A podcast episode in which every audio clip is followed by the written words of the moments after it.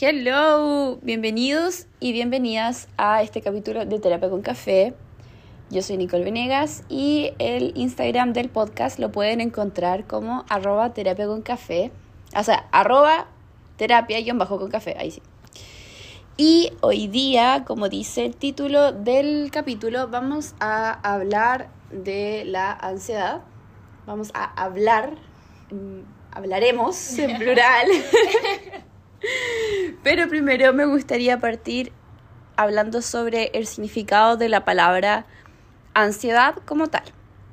La ansiedad es un estado mental que se caracteriza por una gran inquietud, una intensa excitación y una extrema inseguridad o angustia que acompaña a algunas enfermedades, en especial ciertas neurosis. Esto es lo que nos dice el amigo Google. Después de haber dicho esto, eh, quiero darle la bienvenida a una amiga que tengo hace muchos años, que por lo menos llevamos unos, no sé, unos 6, 7 años Sí, conociéndonos. Más de cinco años, sí, Sí, sí, sí. sí. Y eh, este capítulo habíamos hablado de grabarlo cuando estaba partiendo esto, literal. Las primeras sesiones. Sí, las primeras sesiones. Yo la había invitado y pasó mucho tiempo y no la invité. Pero bueno, Aquí estamos. con ustedes, Stephanie, Steffi. Esto fue. Steffi, Getich.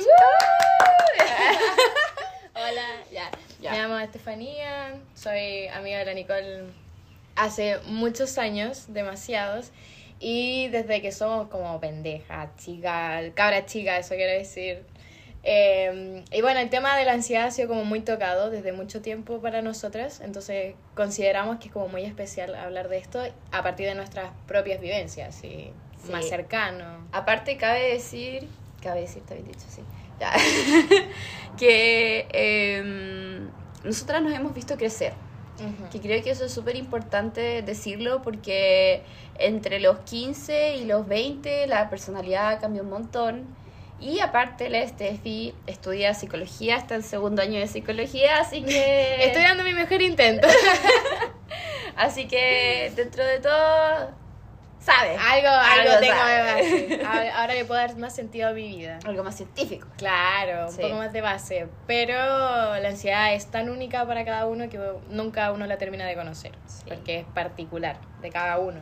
En cada persona se manifiesta de distinta forma. en- O hay personas que nunca lo hablan, hay personas que lo hablan y que lo sufren para afuera, hay personas que lo sufren en silencio. Y creo que poder eh, normalizar y visibilizar eso es el principal objetivo de este capítulo. De decir que nos pasa a todos y que en realidad Es normal. es normal no sentirlo. es una anomalía que tengamos que nos haga sentir inferiores a otras personas. Es algo con que mucha gente vive, un gran porcentaje, pero como bien dices, Nicole, Nicolito, eh, hay mucha gente que no lo puede manifestar o no sabe cómo y uno piensa que es algo bastante poco usual, que no es el caso, porque nosotros nos hemos conocido bastante a fondo y sabemos que para cada una es, distinta esa manifestación que tiene. Sí, es- y aparte hay, hay distintos factores que influyen en el desarrollo de la ansiedad. Hay veces que se gatilla con algunas cosas y hay veces que simplemente se manifiesta por vivencias que a uno le toca pasar.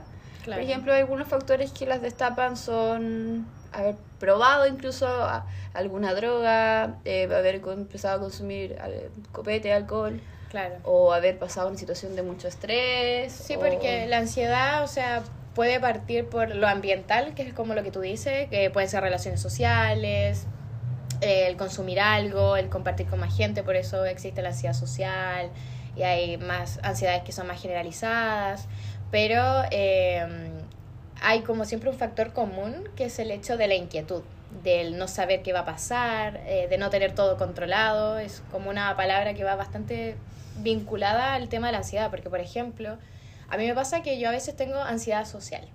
Me pasa mucho eso y yo al principio no lo sabía, como que yo dije, ay, me pongo nerviosa, como que lo normalicé, como que dije, no, no es nada. Y después me di cuenta que, por ejemplo, pongamos el, el carrete, el, el salir a, a de fiesta, a tomar con tus amigos, pasar un buen momento. donde se concentra mucha gente Claro, que, no- y- que uno No necesariamente conoce. sí, Y eh, yo antes a mí me encantaba, cuando era más chica, eh, era como, ay, ya salgamos, así como que me encantaba estar en todos lados.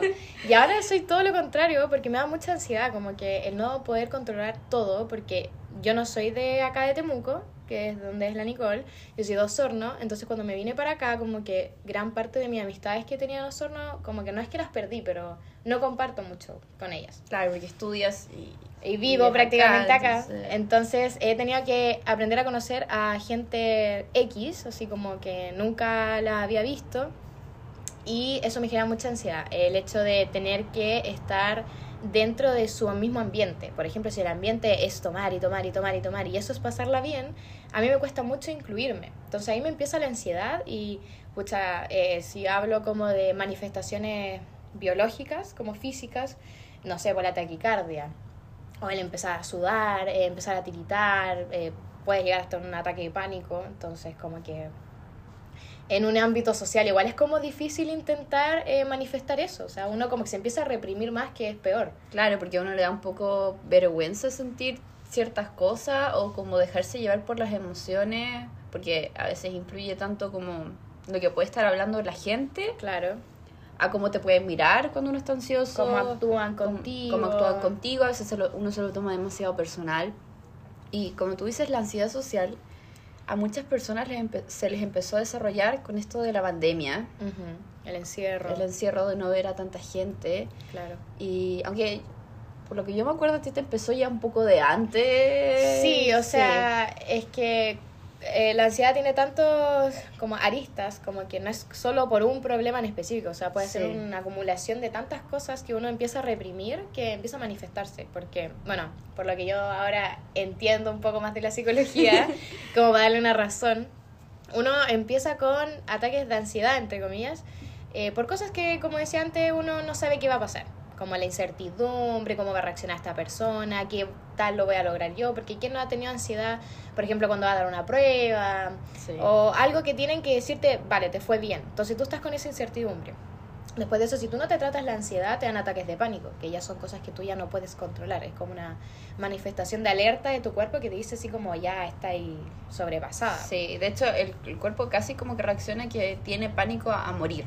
Claro, mm. sí, porque mucha gente eh, siente que se va a morir, o sea, como que se te empieza a cerrar el pecho, te empiezas como a ahogar, empiezas a transpirar, como que le pierdes un poco el sentido a lo que está pasando. Sí, uno se, uno se desconecta de lo que está pasando a tu alrededor y con suerte uno puede como encargarse de... Claro. Es un estado de supervivencia casi. Exacto, es como de peligro, de alerta, donde tú ya tienes como que empezar a mentalizarte a cómo reaccionar. Y si ya tú no te tratas esos ataques de pánico, te puede llegar a la depresión, que igual es un tema bastante delicado. Bueno, la ansiedad y la depresión están súper ligados porque dentro de, de, de, lo que es la ansiedad, eh, a veces te limita te limita a hacer ciertas cosas y eso a veces puede llevarte a la depresión, puede llevarte a que, ¿por qué me pasa esto a mí?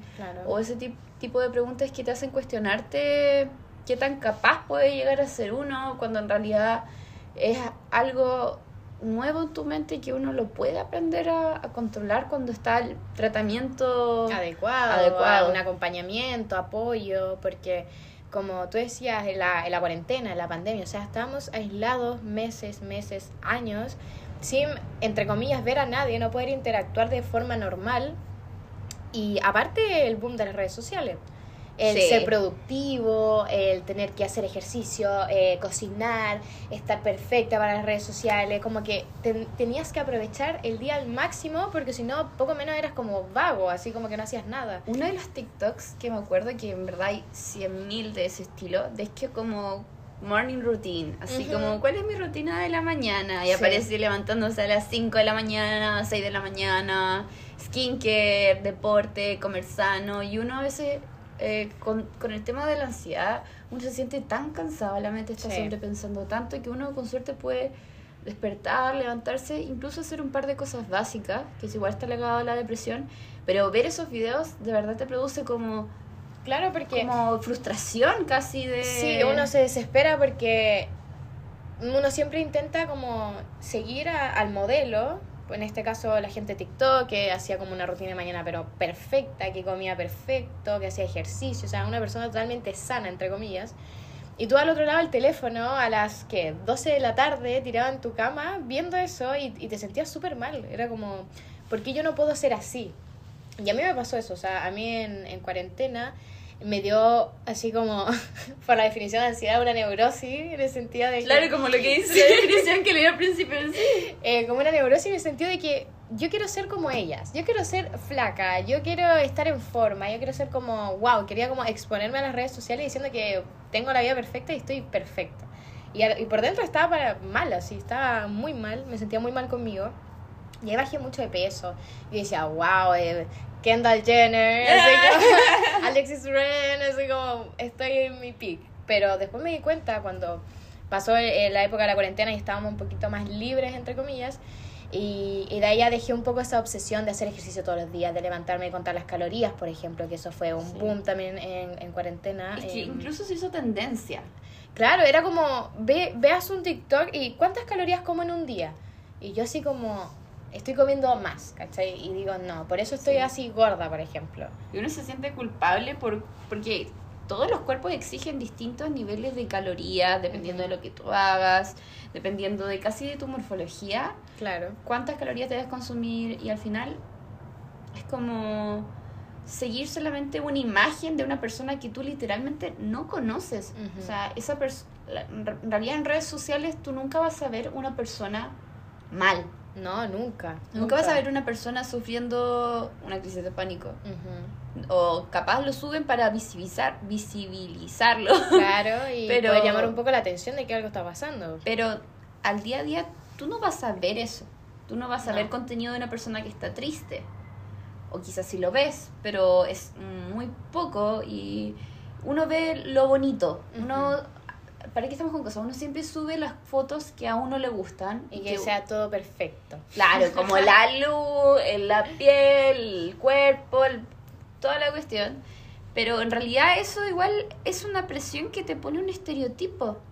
Pero las redes sociales, como uno pasaba tantas horas, no sé cuántas horas habrás Sí, tenido a la pantalla. Demasiada. Yo creo que más de la mitad del día. Sí, y, la noche insomnio y Sí, no, sí. Horrible. A mí eh, la época de cuarentena me cambió mucho. eh, hubo un antes y un después de quién yo era. Como que yo sentía que antes de la pandemia eh, no es que me importaban las cosas menos, pero in- intentaba como vivir mi vida y pasarla bien, así como no preocuparme de, de los detalles, de disfrutar el momento de la hora. Y ahora, después de la cuarentena, como hubo mucho tiempo para sobrepensar y sobrepensar y sobrepensar todo día, noche, mañana, o sea, tenías todo el día para hacer eso.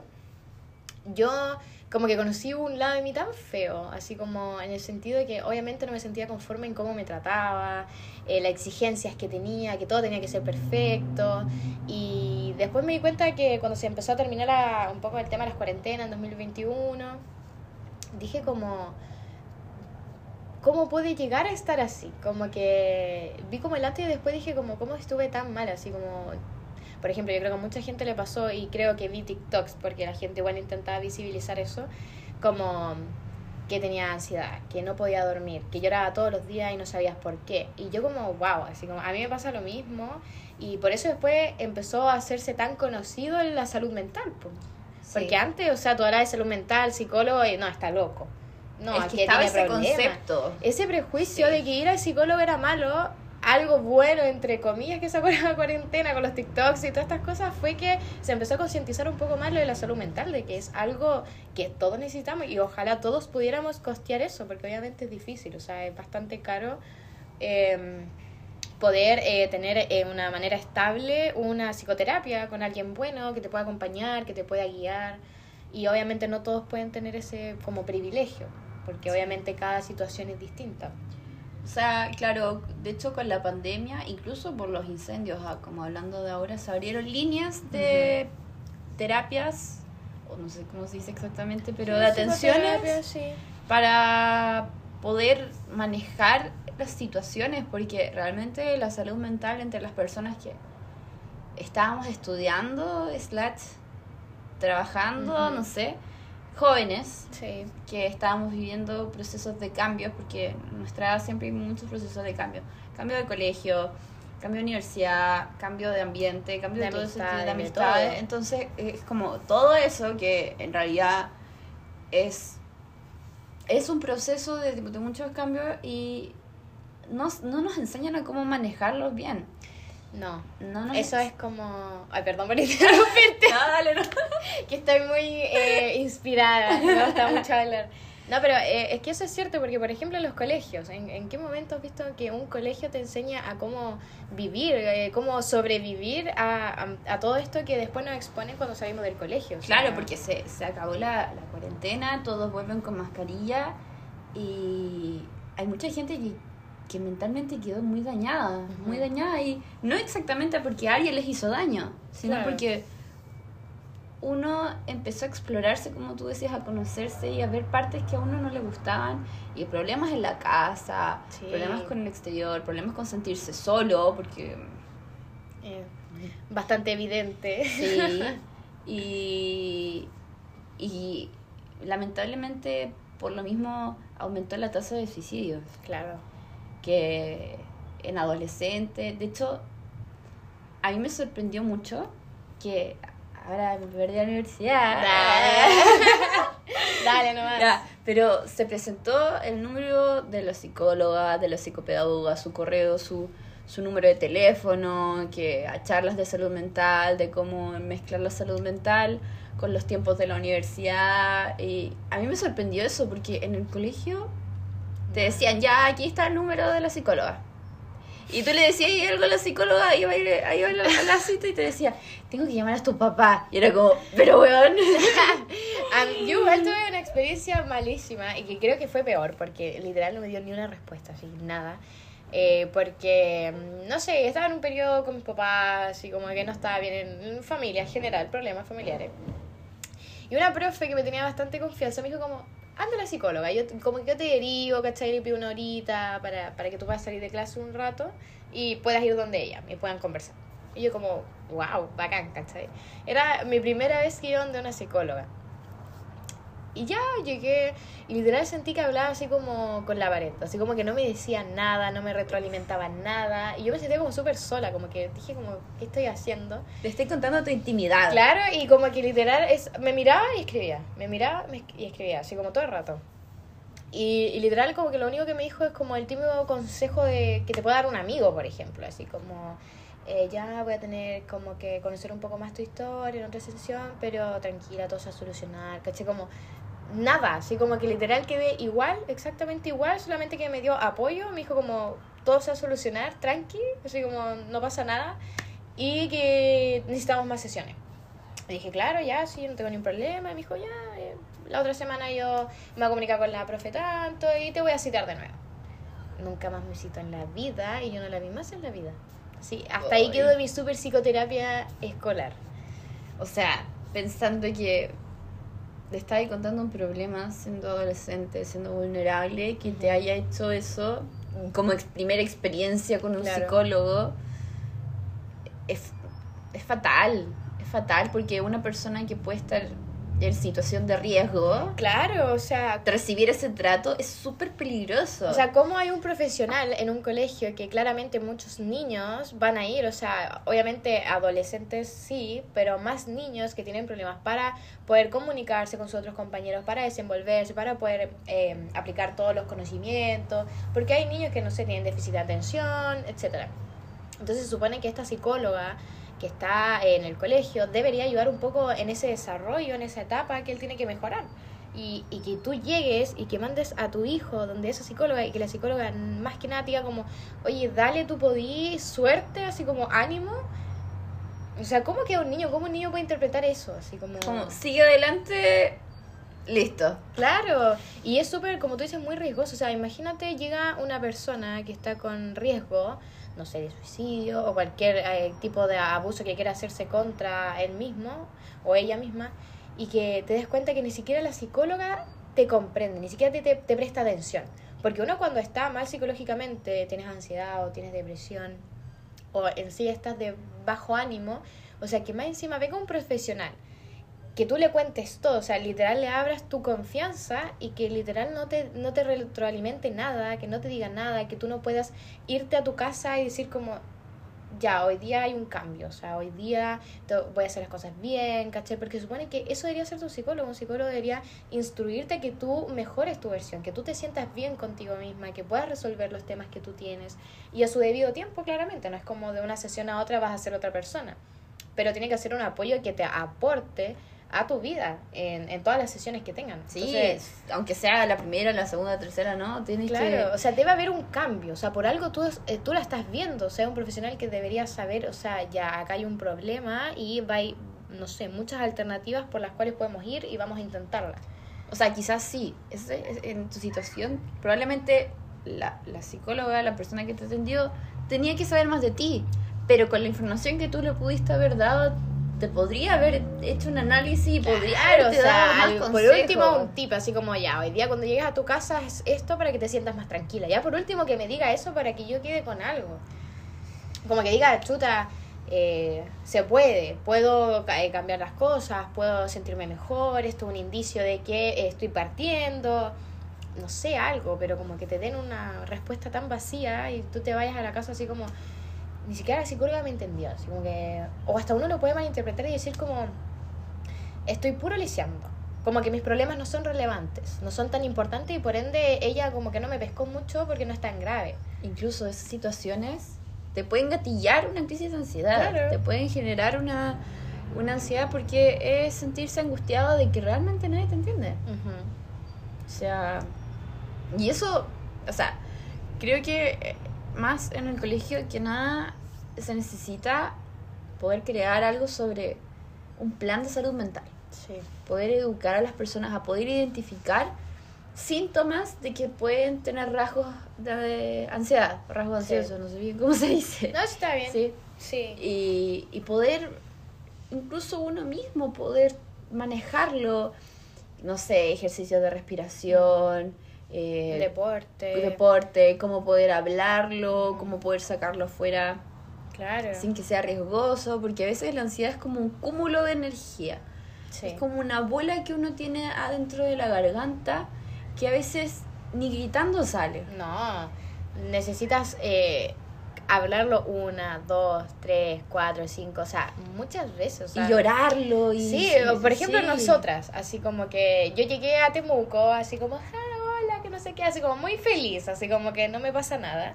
Y a medida que fui conociendo a la Nicole y obviamente estábamos con otros amigos, como que le tenía tanta o sea, le tengo confianza, le tengo confianza a la Nicole.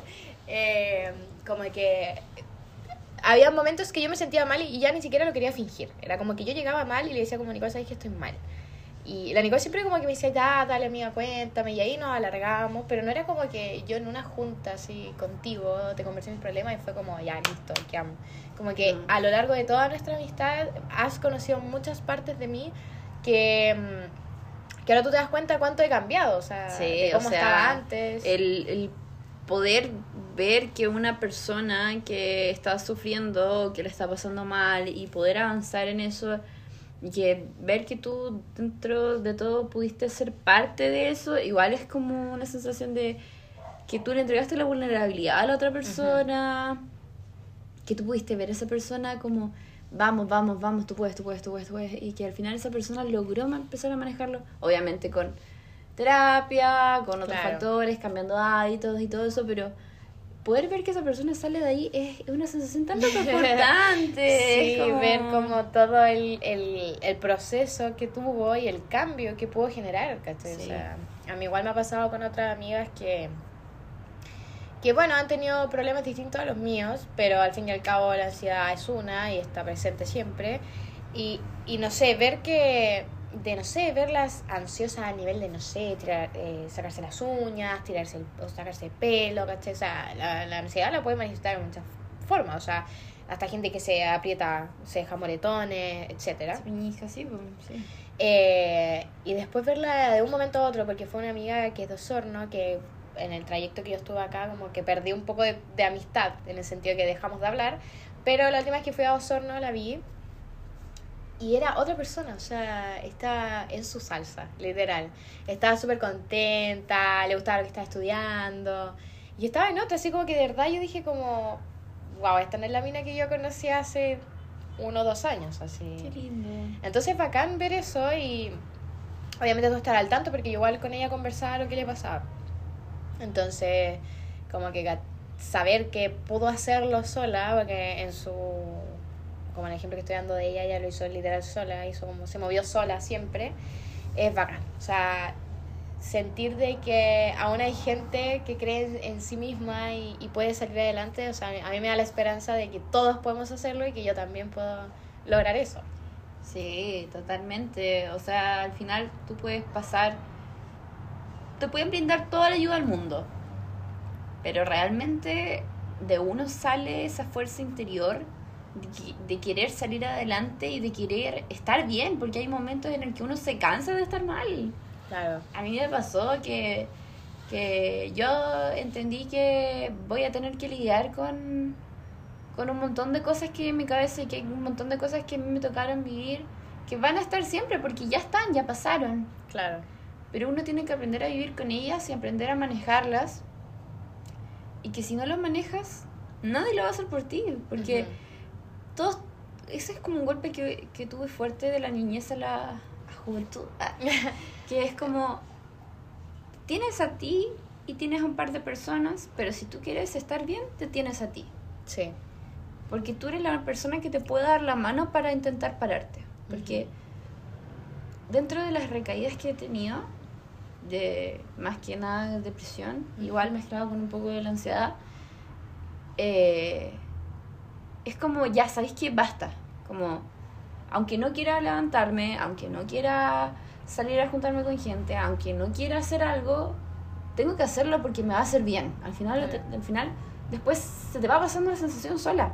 Sí, o sea, Te va a ir calmando. con el ejemplo que tú das, eh, mucha gente, por ejemplo, te puede estar apoyando. Por ejemplo, yo misma, y, tú me dices como, ¿sabes que Me siento mal, no quiero hacer nada, ¿cachai? Quiero estar acostada. Y lo más bien te puedo decir como, dale amiga, levántate, ¿cachai? Salgamos. Pero si tú no tienes la voluntad de hacerlo, me puedes decir como, ¿sabes que no? Mejor veámonos otro día y listo, te quedas ahí.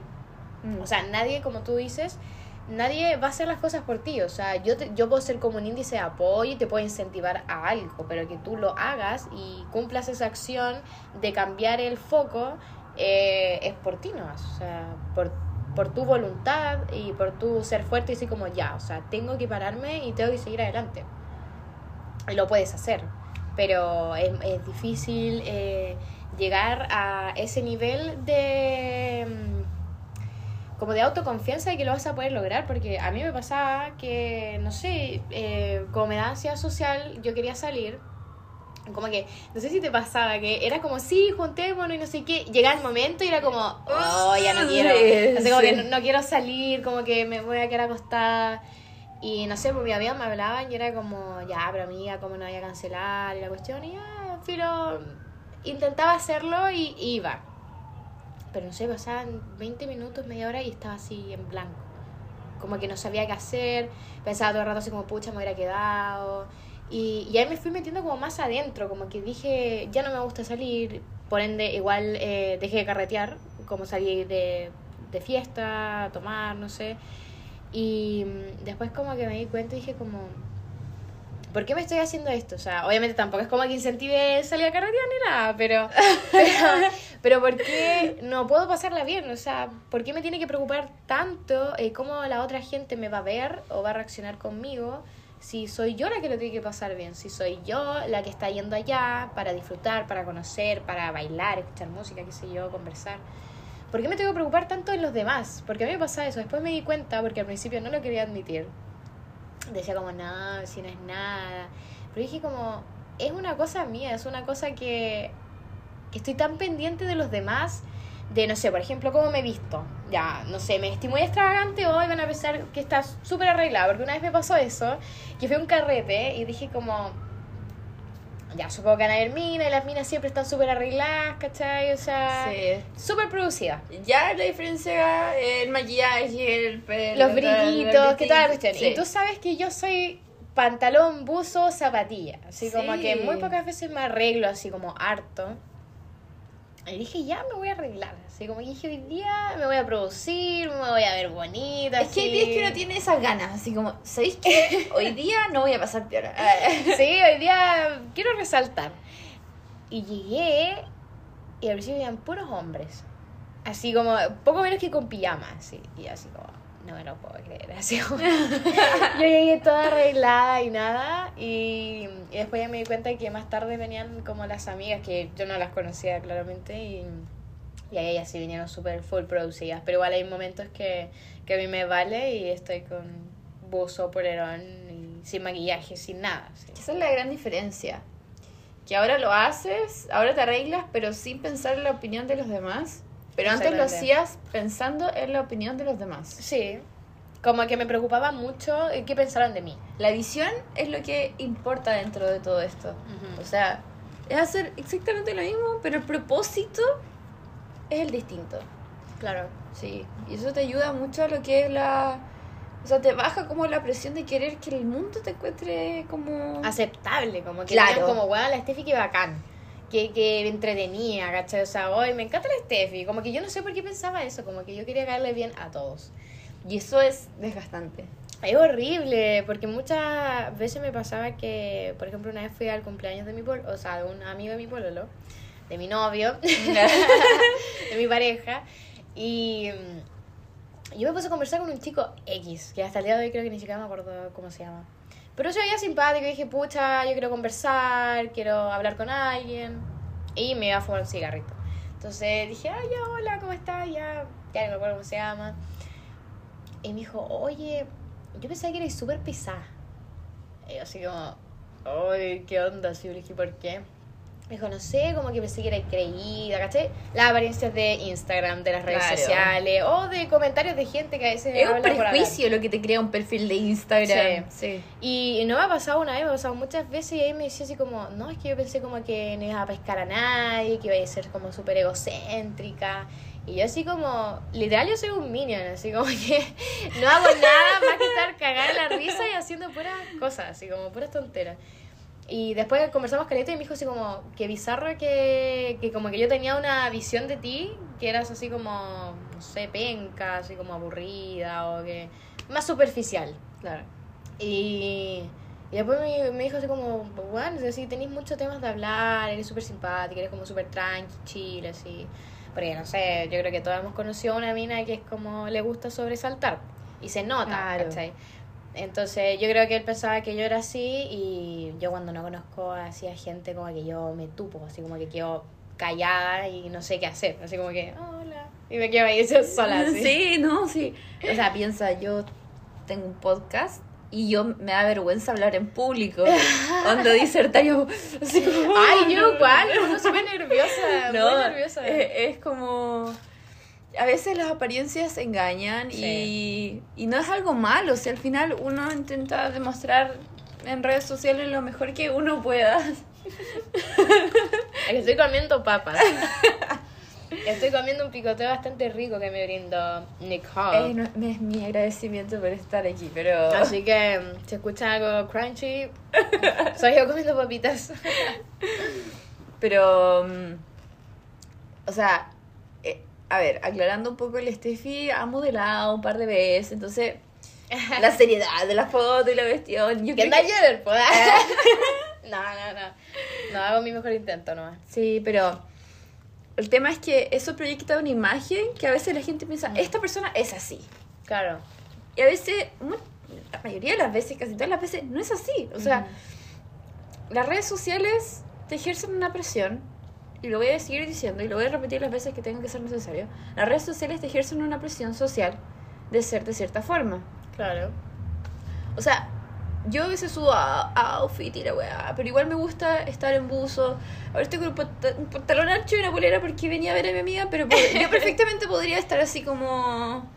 Polera un puso muy cómoda. Sí, pero puedo Sí. estar full producción y después el otro día full así ojera, porque de eso se trata, de que una persona No puede ser tiene perfecta. distintas facetas. Sí, no, no, ninguna no. persona perfecta. Hasta Alexis Ren puede tener una espinilla. Sí. Sí. Y ahora sé, o sea, bueno, si siguen a Alexis Ren, yo era fan de ella, sí. Yo de verdad Y Álvarez. Bueno, era una obsesión con ellos, después de que me di cuenta que era un maldito. Pero ella siempre le ha gustado porque ella ha sido muy abierta con todo del tema de su salud mental, de, de su mamá, que falleció, que para ella fue un gran cambio. emocional y como independencia de que ya obviamente no estaba tu, tu mamá. O sea, yo no sé si su papá estará vivo, no tengo idea. Yo Nunca creo. lo ves. Pero yo sé que su mamá era como su mamá, o sea, era su partner, su compañera. Y, y, y yo decía como, ella tiene tanto éxito, así como que no se le nota que está mal. Hasta que ahora como que tiene su página de ejercicio, que también hace charlas o cosas así. Y ahí yo me di cuenta y dije como, wow, o sea, en los momentos que yo como que quería ser ella y veía sus fotos, y dije como, yo quiero su estilo de vida, yo quiero, eh, no sé, ser bonita, regia, exitosa. Tú la veías en playas caribeñas, Sí, bronceada, claro, comiendo viajando, fruta, corriendo, sí, no. Dejando allá para conmigo Tirándose por paracaídas. Y yo así como, quiero ser como ella. Y, y en el fondo yo no sabía con lo que estaba lidiando. O sea, ella igual es como que ha- yo he visto como en vivos de ella, que algo intento entender con el inglés, o sea, como que hago mi mayor esfuerzo. Y siempre comunica así como, mm, que una vez creo que ella comunicó el hecho de que, eh, como que, no sé si tú cachaste que ella borró muchas de sus fotos Sí, como que varias. las archivó donde la gran parte mostraba su cuerpo como modelo porque obviamente es lo que más se vende en Instagram Sí. o sea, hay que admitirlo Y a veces como casi patrocinio de los fotógrafos, de las marcas, Claro. etcétera. y ella eh, como que se puso como a inspeccionar eso y decir como no puedo creer que yo estoy dando el ejemplo de que, que tú te quieras que tú seas eh, no sé natural que no te busques prejuicio y cosas así y que ella estuviera subiendo esas fotos como perfectas siendo que para ella nunca lo fueron fue como una fachada para Instagram para sus seguidores O sea, como que estaba admitiendo que había usado Photoshop. O sea, no, no sé si tanto eso, pero estaba eh, como lo que uno hace a veces, que estaba aparentando ser algo que no era, en el sentido de que, por ejemplo, ella estaba, no sé, en Miami, en la playa, o no sé dónde más, y no sé, haciendo surf, ¿cachai? Y súper contenta, comiendo bowls de fruta y toda esa cuestión, y por dentro estaba mal, o sea, ella estaba con un trastorno alimenticio. Eso igual lo habla mucho. Entonces, Su- como su que TCA. eso es lo que, por lo que yo entendí que empezó como a archivar todas esas fotos que se veían como full perfectas, que viajaba a Japón, que, que no sé qué, que era cuestión así como muy perfecto todo. Y diciendo así como, no puedo creer que yo le estoy pidiendo a ellas, como a sus seguidoras, que la gran mayoría son mujeres, eh, pucha, quiéranse, eh, vivan su vida tranquila, no aparenten, o sea, quiéranse tal cual como son y disfrútense. ¿Cachai? Acaba de pegar una cortina. Y que ella después eh, tuviera esas fotos que sabía que a ellas le hacía sentir mal. Que como la Alexis Ren era su modelo a seguir y que, y que ella decía como quiéranse, es como típico que tú ves a ella que es perfecta y ¿cómo me voy a querer si no tengo tu cuerpo? ¿Cachai? O sea, O sea, obviamente voy a gritar quiérete si es que estás así. O sea, para una persona que tiene, no sé, talla mediana, plus size, en esas épocas que... Porque esto de- del body neutrality, Ajá. body positive, lo que la gente pueda apoyar o pensar. Personalmente yo apoyo el body neutrality, que es no prestar atención a lo que es el cuerpo. claro. Simplemente es el cuerpo, es como es y es lo que hay. Ajá. Pero, eh, claro, como claramente decir, no, yo me amo, yo me quiero y toda la cuestión. Y realmente estar sufriendo por dentro es hipócrita. Ajá. Es hipócrita. Y ella tuvo la fuerza mental de poder admitir de que realmente, ¿sabes qué? Estoy engañando a la gente que me está viendo. Estoy engañando. Como los valido su inseguridad. Claro, una cosa así. Por eso ella ha intentado ser un poco más abierta con lo que le pasa, no como para dar pena ni nada, sino para que la gente diga como, wow, ella es modelo, un poco actriz por lo que veo, tiene la vida bacán, ¿cachai? o sea, tú dices ella es perfecta, literal.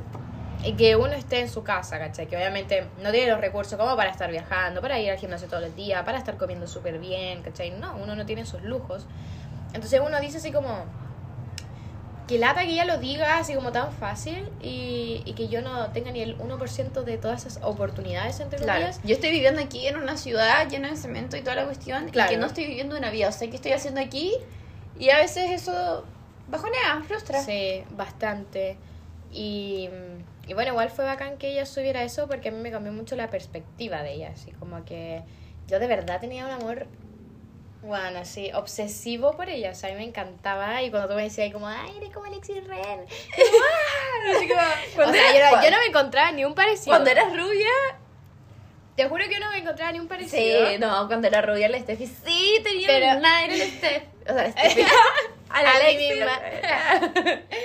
Ahora somos una persona. Sí. No, pero en su momento, o sea, obviamente si me decían eso, yo igual me sentía bacán. Yo decía como, puta, que bacán que Así me como, vean así. estoy haciendo bien las cosas.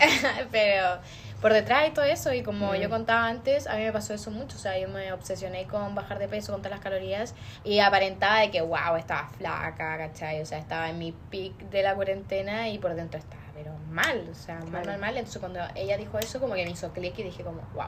O sea, ella puede ser muy famosa y todo, y tener todo lo del mundo, pero es una persona. Claro. Bueno, y también los famosos cuando suben de peso Ajá. son famosos, no sé, influencers, TikTokers, act- actrices, famosos.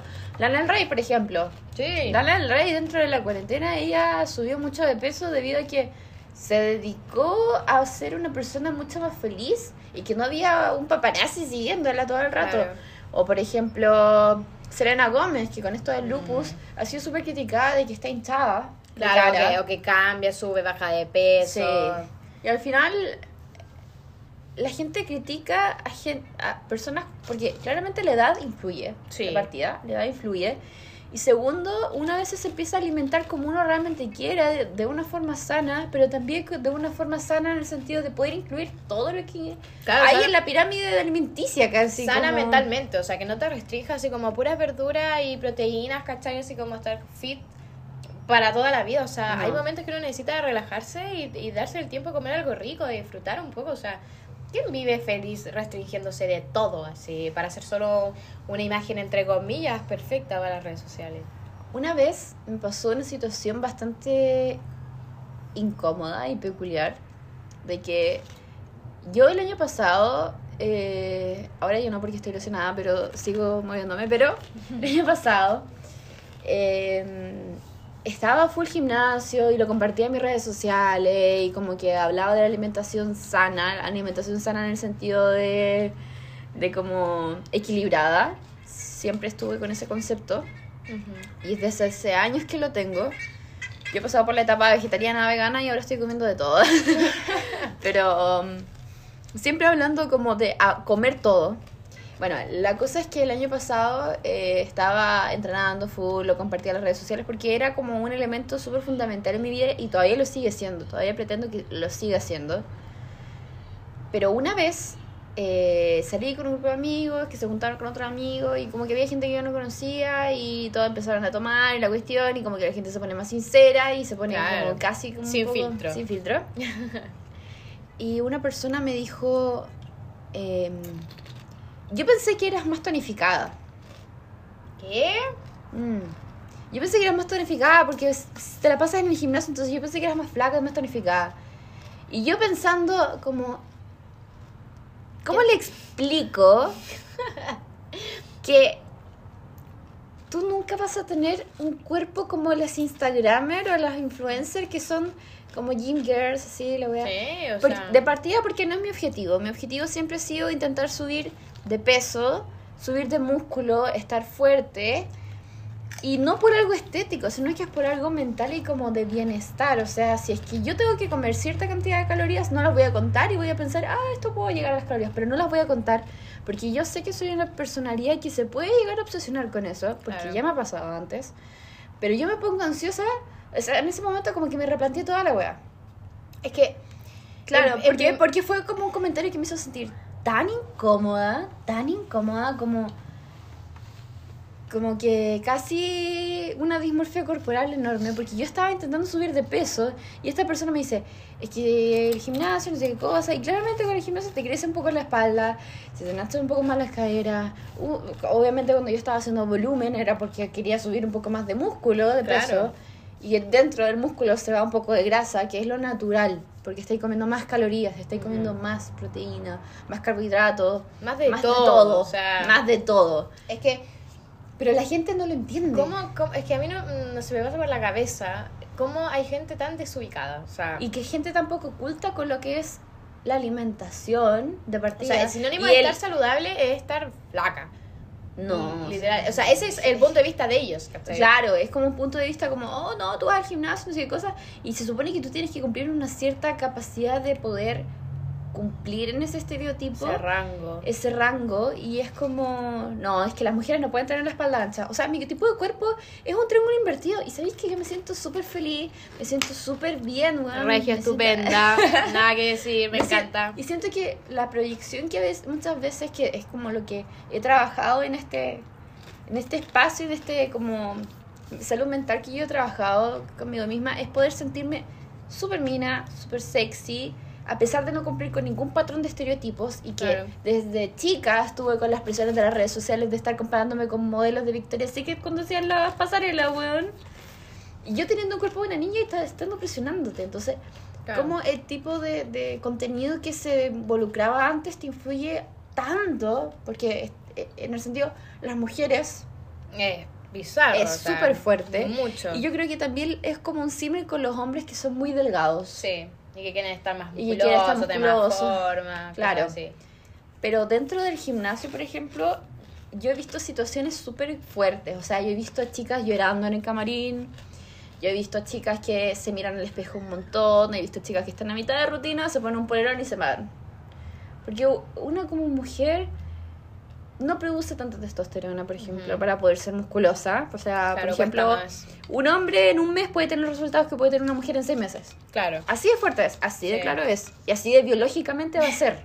Qué lata. Sí, una lata. Pero al final, si es que tú concentras tus objetivos en poder mantenerte sana, en poder hacerlo como un aporte a tu salud mental, a poder canalizar de cierta forma este- esta ansiedad o todos esos sentimientos que tanto te cuestan hablar, canalízalo de una forma saludable. Y esa forma es el deporte. Claro. Siempre hay que tener mucho cuidado con no obsesionarse. Claro, o sea, no llevarlo a un extremo porque ningún extremo es bueno, o sea... No, ninguna... Ni, ni irte así como a no voy a hacer nada o voy a hacer todo lo que pueda hasta reventar, así, no. Claro. O sea, cuando te dedicas al deporte, siento que es súper válido. Pero cuando eres una persona común y corriente, Claro, no, la idea no- es- no es tienes la pasión. O sea, tu cuerpo va a ser tu casa por lo que tengas que estar en este mundo. Y va a estar ahí y tienes que cuidarlo todo lo máximo que puedas. Yo te quiero hacer una pregunta. a ver. Eh, eh, por lo que tú nos, me estás contando, nos estás contando a todos, lo que están oyendo, ¿cómo tú reaccionaste a eso, a ese comentario, en ese momento? En ese momento me quedé callada como 10 segundos pensando en cómo sentirme en una respuesta al mismo tiempo. Ujú. Y lo que yo hice fue como decir lo que estaba ahora contando, de que yo no voy al gimnasio para cumplir un patrón o un tipo de cuerpo. Yo voy al gimnasio y entreno y hago pesas y hago todo eso porque mi mente lo necesita. Porque es- es- literalmente le dije eso, porque mi mente lo necesita. O sea, el hacer ejercicio te cambia mucho la perspectiva de Este, las este cosas. y te individuo hace no me dijo sentir nada mejor. más y me dijo, ah, ya, bueno, este- era una duda nomás. No, No. qué horrible. O sea, Sí. yo creo que a mí me hubiera pasado eso y yo me hubiera ido para adentro, así como que... No, yo me sentí súper incómoda. No sabría qué decirle. Es que en como- realidad como o es sacar garras y dejarlo callada a esa persona o es quedarte ahí y realmente reflexionar o incluso sentirte mal. Ajá. Porque, Claro, porque te puede cambiar toda la perspectiva que tú tenías de lo que estás haciendo. O sea, sí, como realmente me veo tan mal. Onda, Sí, o sea, estoy haciendo esto para nada. O sea, no estoy cumpliendo lo que debería haber cumplido. O sea, porque, por ejemplo, a qué no le ha pasado que hace ejercicio y, no sé, típicos videos de YouTube que dicen abdominales fuertes en dos semanas. Pues a las dos semanas estoy igual. y ni cagando vaya a tener ¿Cachai? abdominal en dos semanas. Entonces como es como un comentario así como que cómo haces tanto tiempo ejercicio y no y no tienes el cuerpo como que deberías tener. y yo llevaba 10 meses entrenando. Así como que Y yo como en un estado tieso. Quedé así como... cualquiera. Pero ahí está la fortaleza mental de que un comentario no te puede hacer cambiar tu perspectiva. O sea, esa es una persona y externa a ti. ¿Y tú Ujú. qué piensas de ti? Nada. Yo en ese momento me sentía súper orgullosa. Más que por los cambios físicos, porque los cambios físicos vienen de la mano. Pero es por los cambios mentales, porque te desarrolla una disciplina. Claro. ¿Cachai? Como los días más duros de, en mi caso, depresión o ansiedad, los días más duros es donde se ve la disciplina. Es donde tú ves que realmente o eres tú o no vas. Claro. O te vas a seguir sintiendo mal o vas a querer sentirte un poco mejor. Sí. Porque hormonalmente se libera endorfinas y eso te ayuda a salir. O sea, a mí me pasa eso eh, en el sentido de que yo poco nada que hago ejercicio porque me cuesta mucho motivarme, me cuesta demasiado, o sea, como que me dura dos, tres semanas digo como, ya, vamos por el cambio, ¿cachai? O sea, seamos otra versión. Me dura dos, tres semanas y no puedo más. Y me vence el tema de estar acostada, de hacer otras cosas, como que nunca me ha motivado tanto el hecho de hacer ejercicio y igual me da lata porque a mí me gustaría hacer eso porque por parte tampoco estoy muy conforme con mi cuerpo, pero fuera de eso como que encuentro que mucha gente que conozco que hace ejercicio se siente tan bien, más allá como tú dices de lo físico, de los resultados que te pueda dar, es cómo te sientes tú después de eso, como que te sientes más tranquila, como que liberas todo el estrés, estás como... Yo siempre decía como que cuando en el momento que hice ejercicio me sentía como liviana. Como que me saqué muchas cargas de encima, boté como todo en el ejercicio y después me iba a una duchita y a acostarme como nueva. Sí. Pero el hecho de tener esa disciplina y tener que hacerlo un día, dos días, tres, hasta ojalá siempre, eso es lo que a mí me cuesta, aunque sea. Me cuesta mucho tener esa rutina de ejercicio y espero este año poder comprometerme a hacerlo. Objetivo 2023, o sea, tampoco es necesario entrenar todos los días, pero sí es necesario mantenerse en movimiento por cuidarse a uno mismo. O sea, o sea, por lo que yo tengo claro, que siempre has estado por periodos y es como, ya voy a volver, estás un par de semanas, después Sí. dejas y después vuelves, pero tú siempre caminas un montón. Ay, así, eso es lo único que puedo rescatar. que Caminas, pero es harto. que, weón, la Steffi le pasa Tengo los pies para la cagada. un par de audífonos y es capaz de caminar desde la salida norte a la salida sur de Temuco. weón. Sí, eso creo como lo que más me ha ayudado y el tomar agua. Sí. Siempre he sido buena para tomar agua. Pero aún así, por ejemplo, a día de hoy, que en verano obviamente no me cuidé nada, eh, no hice ejercicio, no hice dieta ni nada, así como wow. Igual intentaba a veces alimentarme bien, pero igual comía chatarra, o sea, me tomaba una chelita, un traguito y no me privaba de nada. Y obviamente subí de peso, eh, tengo celulitis, ¿cachai? O sea, cosas que son normales, que, que pueden suceder. Y obviamente tampoco es como que, que estoy orgullosa de eso, porque sé que ver mi cuerpo así, más allá de verlo físicamente, es porque no está sano, porque estoy comiendo cosas malas, que no me están aportando ni un nutriente. O sea, yo me di cuenta porque tenía problemas de sueño, para conciliar el sueño, tenía insomnio, y por parte era por las cosas que estaba consumiendo. O sea, el alcohol, eh, las cosas como altas en grasa o en azúcar, cosas así, todo eso influye. Y eh, empecé a tomar magnesio y melatonina y dije, pucha, en una de esas eh, no estoy encontrando en los alimentos el magnesio que necesito, puedo tener algún déficit, ¿cachai? Y dije, ya voy a, a empezar a tomar eso porque mi suegra me lo había recomendado, dijo, pruébalo. Y dije, ya. Me una, unas capsulitas, ¿cachai? Estoy durmiendo la raja, así súper bien. Me, ya no me siento tan cansada. Y dije, como chuta, en volada es porque realmente no estoy alimentando bien. Y obviamente las celulitis salen también por ello. O sea, es súper normal y todo, al igual que las estrías. Pero yo me di cuenta porque antes no las tenía. Y me descuidé tanto en la comida que, que me fui a la celulitis, ¿cachai? Y ahora obviamente me gustaría no tenerlas y empezar a, a tonificar un poco más mi cuerpo porque me siento pesada, o sea, ya como que realmente no me preocupa mucho mi cuerpo. Yo creo que eso igual como que, no sé si tú te has dado cuenta, porque antes yo me fijaba mucho en mi cuerpo, ¿cachai? Sí. Que estaba flaca, que ocupaba tops, ¿cachai? Ahora ocupo ropa ancha, como que realmente no, no me interesa mucho, pero es por el hecho que me siento mal con mi cuerpo, en que me siento pesada, que siento que podría tener mucha más resistencia a hacer ciertas cosas, ¿cachai? Sacarle un poco más de provecho porque literal tengo 20 años, o sea, soy súper joven todavía y, y empezar a aprovechar de mantener un ritmo bueno de aquí en adelante, o sea, Es que eso es cuidarte. El deporte es lo mejor que tú puedes hacer para prolongar tu vida, para evitar cualquier tipo de enfermedad, para cuidar tu salud. Más allá de cómo tú te ves físicamente, o sea, te aporta en muchas variables, muchos, en muchas dimensiones. Entonces, por eso a mí me gustaría como encontrar por fin esa motivación de poder tener esa disciplina, de, de ir al gimnasio, aunque sea dos veces, eh, aunque sea media hora, o sea, hacer el cambio Claro. de tener eso en mi rutina. Más allá de que esté todos los días así sacándome la cresta, así entrenando, vuelta loca. No, porque es obviamente que no voy a poder por la universidad, porque tengo que estudiar, porque esto uno está pendiente de muchas cosas a la vez. O sea, no solamente tienes tiempo para hacer deporte. No, no, o sea, hay un montón de cosas que uno tiene, es que involucran la vida, el, movimiento del día a día. Ahora uno está de vacaciones, uno- ahora entramos, pero, pero bueno, uno que está de vacaciones. Puedes tener tus momentos de vacaciones. Sí.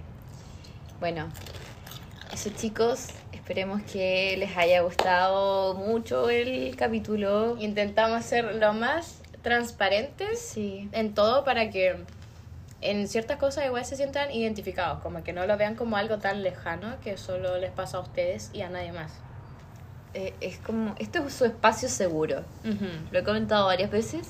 Creo que esto es un espacio seguro para las personas que participan y para las personas que lo escuchan.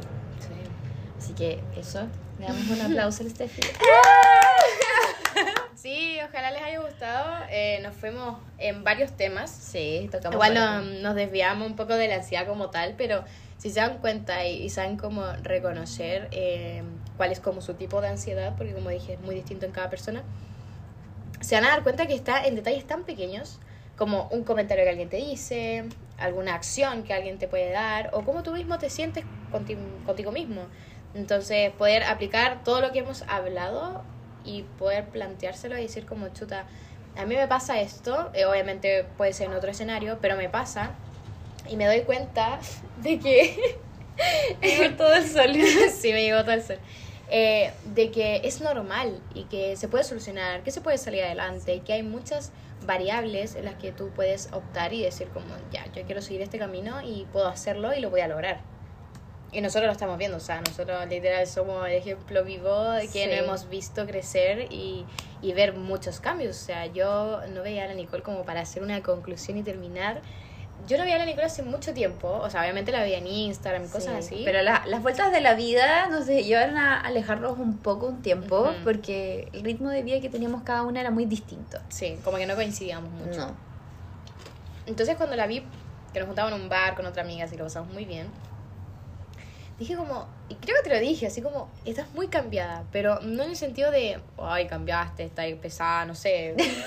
como que siempre vinculan el cambio como algo negativo, pero Sí. yo dije como, estás cambiada, me sentí que estoy como súper centrada. Estás súper motivada con tus objetivos, ¿cachai? Con tu emprendimiento, con esto de las terapias, ¿cachai? En podcast.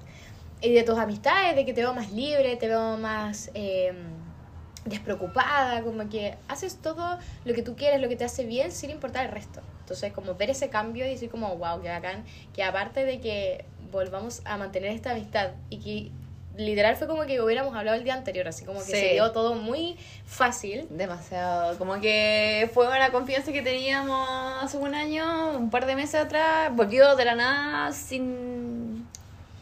Sin ninguna presión. Sí, o sea, como nada, que literal fue como ya, juntémonos y empezamos a hablar y literal estuvimos horas hablando, Sí. horas. Y yo la pasé tan bien, como que literal me sentí como eh, muy feliz por ti, decir como que, que bacán que estés tranquila, porque igual yo me acuerdo que te conocí en una etapa donde tenías bastantes rachas, así como vivencias y experiencias que no la pasabas muy bien. Lamentablemente era como una tras otra. Entonces como que yo siempre te veía y siempre estabas mal, ¿cachai? O obviamente siempre eras súper simpática conmigo y no sé, nunca me olvidé la vez que fuimos los Oscars en tu casa. Ay, sí, Y verdad. hicimos como un picoteo. Y ahí nos pasaban cosas, ¿cachai? Pero intentamos poder disfrutar de las pequeñas cosas que podíamos compartir y pasarla bien.